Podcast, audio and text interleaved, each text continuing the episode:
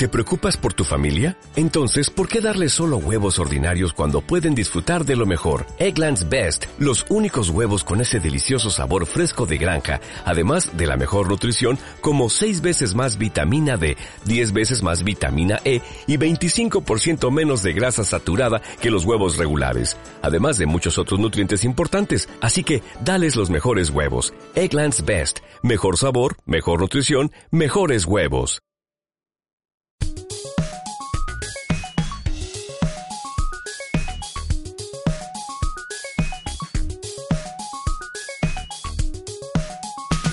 CTBA Podcast. Un encuentro único para conocer quiénes están detrás de las propuestas culturales del Complejo Teatral de Buenos Aires.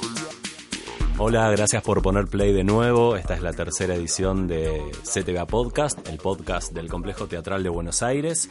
Y estamos hoy con Carlos Casela. Hola, Carlitos. ¿Cómo Hola, ¿cómo ¿Te estás? ¿Te digan Carlitos o ya no? Eh, es inevitable que me digan Carlitos. es cariñoso, ¿no? Sí, sí, sí. Vos que casi no me conocés, digamos, personalmente, nos vimos dos, tres veces, ya me decís Carlitos, así que... Es verdad. Bueno, bueno bienvenido a este podcast del CTBA. Tendremos una charla un rato. Eh, por supuesto, acerca de Divino Amore, que es una de las obras más exitosas del año, pero también... La actualidad.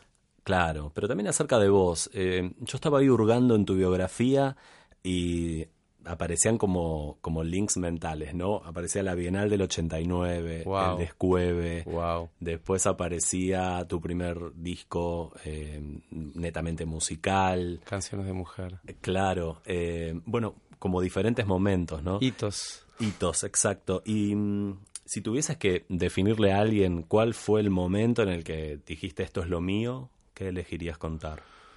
Uy, esto es lo mío. Lo que pasa es que lo mío son muchas cosas, digamos. Uh -huh. El camino artístico, ¿no? Sería, sí. esto es lo mío. Uh, mi encuentro con Ana Frankel, sin dudas, en mi adolescencia eh, fue, bueno, me parece que con esta persona voy a concretar eh, un camino artístico, porque yo ya desde chiquito eh, estaba cantado que, que o iba a ser cantante o actor o, o, algo relacionado a lo artístico o plástica también me gustaba mucho tengo pendiente este ser un, un, artista plástico me quedó ahí en el tintero en el camino pero bueno sin duda el, el, encuentro con mi amiga Ana Frankel que es una compañera vengo de una reunión con ella justamente de trabajo es una amiga del alma y compañía de trabajo desde los 15 años wow o sea wow. una relación que perduró en el tiempo a nivel artístico también. Sí, ella y su, y su universo, su familia, eh, es hermana de Diego Frenkel, claro. una, una, familia muy eh, que promueve mucho, se, se, promovieron, autopromovieron mucho todo pero sin duda también la Bienal de Arte Joven del 89, que hicimos nuestro primer trabajo con Ana, nos dio como una especie de, de, de, de cocarda, ¿no? De, Sí, alguien uh -huh. los está poniendo en algo que es, es eh, como oficial, ¿no? Los están poniendo en el público. ¿Cómo recordás ese encuentro con Ana?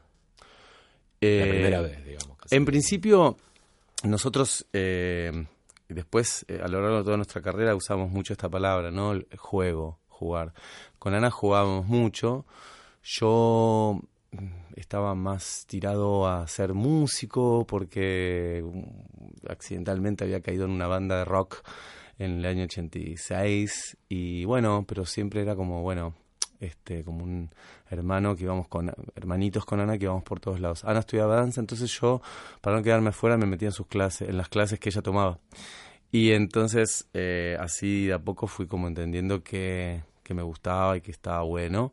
Pero en principio siempre fue jugar, ¿no? Jugar delante de un del, del, del vidrio de un balcón que nos reflejaba, ¿no? Los cuerpos y empezamos a, ah, qué bueno que nos queda esto, esto no lo vi nunca, esto es nuestro, esto está buenísimo, hagamos algo con esto. Bueno, eh, así fue el encuentro con Ana, ¿no? De mucha libertad y mucho eh, coraje, riesgo, riesgo artístico, digamos. Riesgo artístico me refiero a que no sabíamos en realidad qué estaba bien y qué estaba mal. Simplemente teníamos 18, 19 años y nos mandábamos lo que intuitivamente nos gustaba. Sea que empezó como un juego. Total, total. Después se puso serio el juego.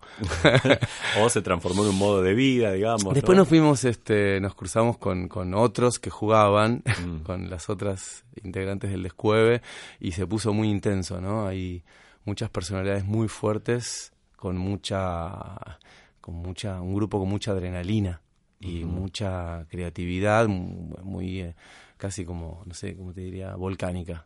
El de juego duró muchos años también. 17 años. Claro. Sin, sin, sin parar. En la mitad estuvimos cuatro años, en esos 17 años estuvimos cuatro años eh, como en sociedad con, con De la Guarda, con el espectáculo Villa Villa, como que estuvimos como metidos ahí viajando por el mundo, pero siempre juntos, ¿no? Desde el año 90 al año, sí, al, al, al 2007 estuvimos trabajando. Eh, ahí notaba en, ese mix que comentás que estuvieron en el Roth Theatre de Broadway en Nueva York y también en el Roundhouse de Londres. Perfecto, te sale, qué suerte que no lo puedo. Bueno, con De la Guarda. claro. Eh, y bueno, mira, cuando los chicos de la Guarda, bueno, éramos muy amigos, ¿no? Ana era pareja, después tuvo un hijo con Dickie James, que es el director de la Guarda, entonces empezó todo, bueno, eh, tenemos un espectáculo, queremos que ustedes participen como intérpretes y tenemos que armar algunas partes nuevas, entonces, ta, ta, ta. Bueno, esto va a ser este año nomás, vamos a hacer unas presentaciones en Recoleta. Y eso duró, después tuvo un delay muy fuerte, un impacto muy fuerte. Después del estreno lo empezaron a ver gente de festivales y estuvimos cinco años viajando sin parar. Hasta que se instaló en el, en el Daryl Roth y en el Roundhouse de, de Londres. Este, el Daryl Roth es en Nueva York y se armó una compañía paralela. Era alucinante, éramos como, como una especie de, de, tribu de gitanos, muy amigos, muy, um, muy familia y y aprendiendo como medio a subsistir, ¿no? Como nuestras primeras experiencias de subsistir con el trabajo que habíamos inventado. Era como muy excitante, ¿no? Lejos de casa. Lejos de casa y sí, nos pasábamos cuatro meses, todos los años estábamos cuatro o cinco meses afuera. Este, durante cinco años no, no, no toqué el invierno, eh, no sabía lo que era el frío. Mira vos. Así que bueno.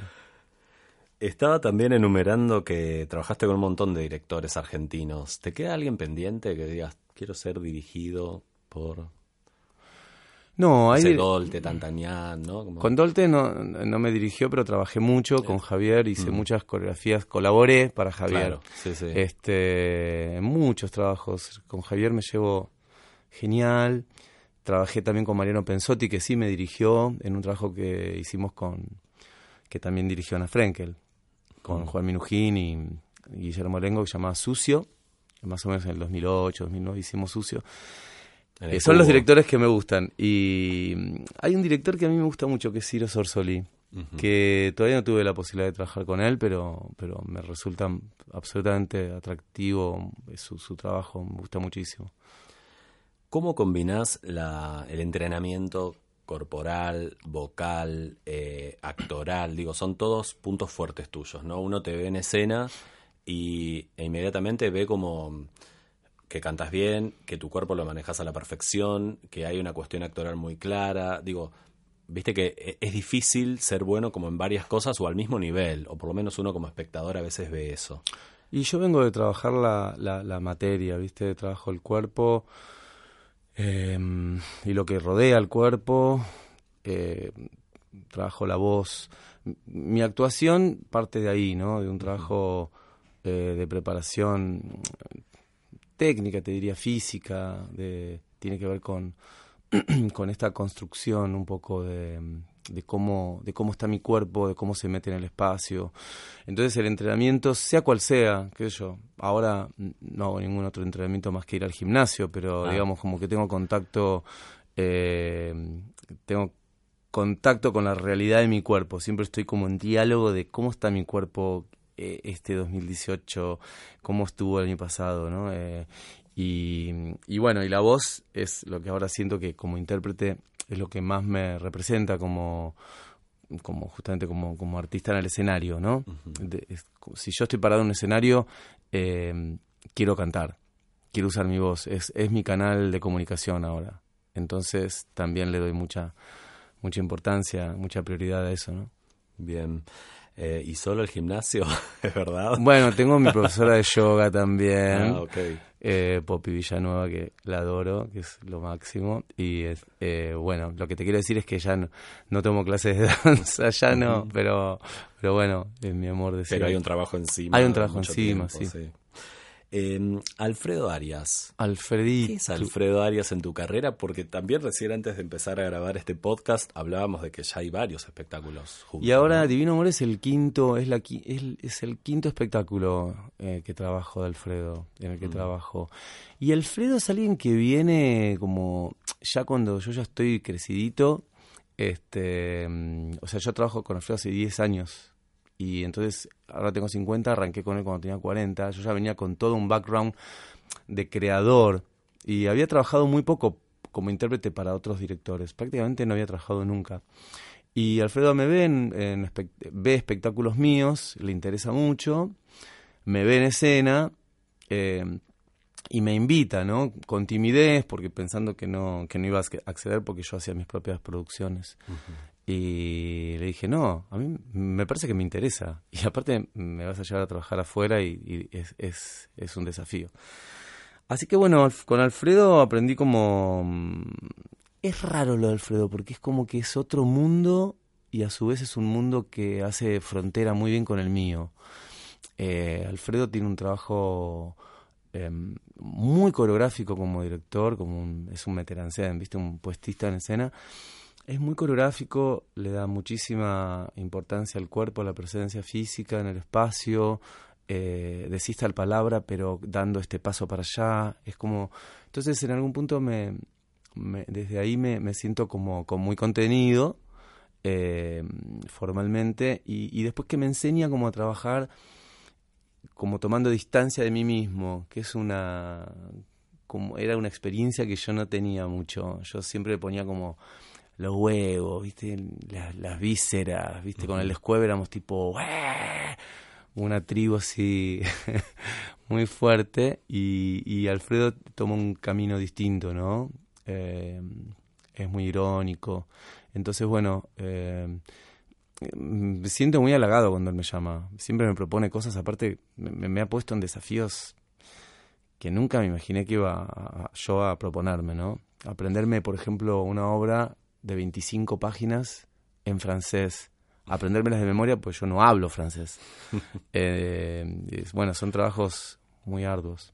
En París eh, trabajaron varias de, En- de las obras, ¿no? Digo, Buenos Aires, París como dos lugares. Y en principio, cuando yo empecé a trabajar con él, fundamentalmente los primeros años eh, íbamos a hacer temporada al Rond-Point de París, del Champs-Élysées en París, y hacíamos temporada ahí, después hacíamos la gira del espectáculo, el que correspondía la gira. Eh, pero yo siempre tenía eh, una participación más, más musical en sus espectáculos, salvo en el último que hice en París, en el 2014, que fue, se llamaba El Tigre, que yo hacía como, bueno, era el anfitrión, el anfitrión de la, de, de la casa, era como el protagonista un poco. Y entonces no me quedaba otra que hablar en francés, era una actuación en francés, con actores franceses y todo. Yo digo, pero Alfredo, yo no. No, no sé. Bueno, te hago un casting. Estudié un mes la letra y te tomo un casting a ver qué, qué puedes hacer. Le Y- sacas muy bien el tono. y este y así fue, me dijo, bárbaro, en seis meses te veo en París. Estudiate la letra, ya está. Así que bueno, y ahí Bien. estaba, en una sala de 800 personas hablando en francés. Y la gente pensaba que era como un franco parlante, ¿viste? Yo, yo no hablo, yo no, yo no parle pas français. Je peux faire une imitation. Alfredo es una persona, este año, digamos, en el armado de notas del complejo y demás, uno puede notar que es una persona que defiende su troupe, podríamos decir, ¿no? Y que, que te marca ahí en un equipo con Marcos Montes, Alejandra Radano y ahora María Merlín. Ahora con este María, sí. eh, con, Ha estado también- defendiendo el equipo. Sí, ¿no? hemos trabajado mucho con Sandra Guida también, Claro. todos los años que yo entré con él, los primeros años. Sí. Y para aquellos que todavía no vieron Divino Amore, ¿qué, qué, qué tipo de desafío representó para vos en el escenario?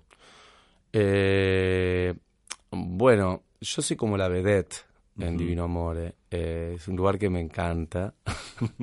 Puedo exorcizar eh, todos esos, eh, digamos, clichés de ser, eh, como de ser, eh, como de trabajar sobre, sobre como una idea de belleza, ¿no? Digo, trabajar y no, y no, y no tener ningún, ningún prejuicio con eso. Como, bueno, sí, soy una mujer que se siente bella en el escenario y lo voy a hacer. No importa si se me ve bella o no, yo voy a, a jugar a esto. Entonces preparo mi cuerpo. Bueno, hago de una mujer, ¿no? una mujer, eh, pero con una vuelta de tuerca. Em, bueno, y hago otros, sí, hago otros papeles muy femeninos y roles femeninos. Entonces, este, para mí es un, es un juego, vuelve la palabra juego, em, muy, muy divertido. Y también muy intenso, porque también está alejado de una propuesta que yo me puedo hacer a mí mismo. ¿Viste? Alfredo me dice, tenés que hacer, vas a hacer a esta chica, a Celestina. Pero yo voy a hacer a Celestina, ¿te parece, Alfredo? Sí, sí, tenés que hacer a Celestina. Bueno, pero Celestina es así, o sea, bueno, pero lo vas a hacer. Así que eh, para mí es como una experiencia bastante mm, eh, de exorcismo. Está buena. exorcismo teatral, se puede decir. Sí. Podríamos llamarlo, o sea, poner. Em, ¿Qué significa para vos el teatro público? Um, bueno, el teatro público es una de las em, posibilidades de hacer teatro, ¿no? Con, eh, yo digo como creador, digo eh, trabajar sin pensar sería, ¿no? La idea, lo ideal, sin pensar en, em, en esa palabra tan complicada que es el rendimiento. Eh, el rendimiento de tickets, ¿no? Bueno, poder entonces tener artísticamente la libertad de probar algo que sea un aporte interesante a uno y a la cultura. Eh, pienso que el teatro, el, sí, que el teatro público tiene que eh, justamente ser uno de los pilares más, más una de las estacas más fuertes del teatro local, viste, como bueno eh, estamos preocupados por el teatro público, eh, porque se siga sosteniendo con la calidad que todos nosotros eh, queremos que siga existiendo en nuestro teatro. Entonces, nosotros somos trabajadores, algunos juntamos más experiencia, otros juntamos menos, otros tienen una fuerza emergente muy grande, son jóvenes muy talentosos y todos estamos sosteniendo un nivel de como una de excelencia, ¿no? Y sería bueno poder seguir eh, contando con los recursos para poder eh, hacer sobrevivir al teatro con ese nivel de excelencia. Bien. Y la escena porteña, digo, viste otras escenas mundiales, ¿no? Estuviste como en lugares muy. ¿Sabes que es mentira? ¿Sí? No, y porque cuando yo estoy afuera, eh, en realidad me dicen tipo vos que viste tanto de teatro afuera. Pero cuando yo estoy no, no afuera. Digo que viste, estuviste ahí ah, estuve, trabajando. Porque cuando estoy afuera, estoy. De, cuando estoy afuera, estoy trabajando, no puedo ver nada. Sí. Eh, bueno, ¿cuál es la pregunta? más o menos ves cómo está la escena o qué tipo de, espectáculos están junto al tuyo, no sé, en París, por ejemplo, hablando de otra mm. capital del teatro del mundo. Pero... Bueno, la, en principio la calidad de, artistas siempre tiene que ver con, con, como con la historia cultural de cada lugar, ¿viste? Cómo, cómo se van pariendo los artistas, tiene que ver con cómo se va pariendo la cultura del lugar, pero de cada, de cada ciudad, te diría ni siquiera de cada país. Em, em, no sé, yo siento que la, como que em, la escena nuestra es una escena muy explosiva, ¿viste? Es muy explosiva, como que en pocos lugares sentí como esa, es una palabra muy trillada, esa efervescencia, ¿viste?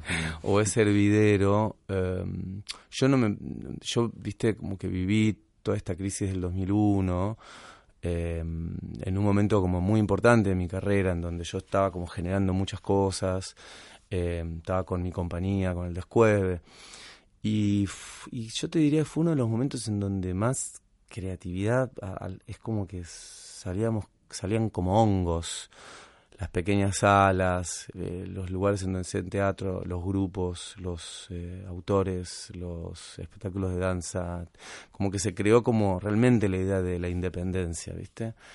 Entonces, mm, no quiero que vivamos en crisis, pero digo, a pesar de todo, ante la crisis, eh, nosotros encontramos una oportunidad. eso no sucede en todos lados. Eso tiene que ver mucho con nuestra idiosincrasia y, tiene que ver mucho con nuestro con esta transformación constante que tenemos acá, ¿viste? Como eh, es casi como una revolución humana, si lo digo más cerca de un término budista, ¿no? Si tuviésemos que pensar en el futuro, ¿qué te ves haciendo? Oh, Hoy estoy muy filosófico, perdón. Plantando cactus, me veo. dando, dando vida a otras vidas, este, mm, ayudando a que este mundo sea mejor. Que la verdad que es en lo que ahora estoy eh, trabajando. Y me veo haciendo eso en general, haciendo lo que haga, ¿no? Este ¿Y qué querés? Me veo, me veo en una playa, me veo en el campo, cosa que, que me parece que es una, una idea, eh, una fantasía, pero me veo haciendo teatro. Me veo haciendo teatro, me veo, me veo con un micrófono delante siempre. Bien, y a corto plazo, 2019, ¿tenés así algún proyecto concreto que quieras contar? Bueno, Em, no lo puedo describir concretamente, pero vuelvo a armar equipo con Ana Frenkel y, vuelvo a armar equipo también con, con, Griselda Siciliani y con Daniel Cúparo. Hemos hecho eh, grandes aventuras juntos, este, como Corazón Idiota, Sputza, bueno, otro espectáculo hemos hecho con Ana y Dani, Vacaciones en la Oscuridad. Bueno, el año que viene nos encuentra juntos haciendo un, un experimento ahí potente. Volviendo a jugar. Volviendo a jugar. Muchas gracias. No, gracias a vos, a ustedes, a todos. Gracias a vos que pusiste play. Prepárate para escuchar otro podcast que seguro en el que viene vas a tener otra figura de este 2018 en el Complejo Teatral de Buenos Aires. Este equipo es grande. En el sonido tenemos a Gabriel Buzo, Maru Araujo, Matías Veros y hay mucha más gente que vamos a ir nombrando y agradeciendo. Mi nombre es Marcos Mutuberría. Hasta la próxima. Si te gustó este podcast, compartilo en tus redes sociales. Quizás a alguien más le puede interesar. Búscanos en www.complejoteatral.gov.ar o en las redes sociales del Complejo Teatral de Buenos Aires. Si nos estás escuchando en iBox, dale un me gusta y deja tu comentario. Si estás en Apple Podcast o iTunes, podés calificarnos con estrellitas. Sugerinos lo que quieras en nuestra casilla de correo podcast o a través de nuestras redes sociales.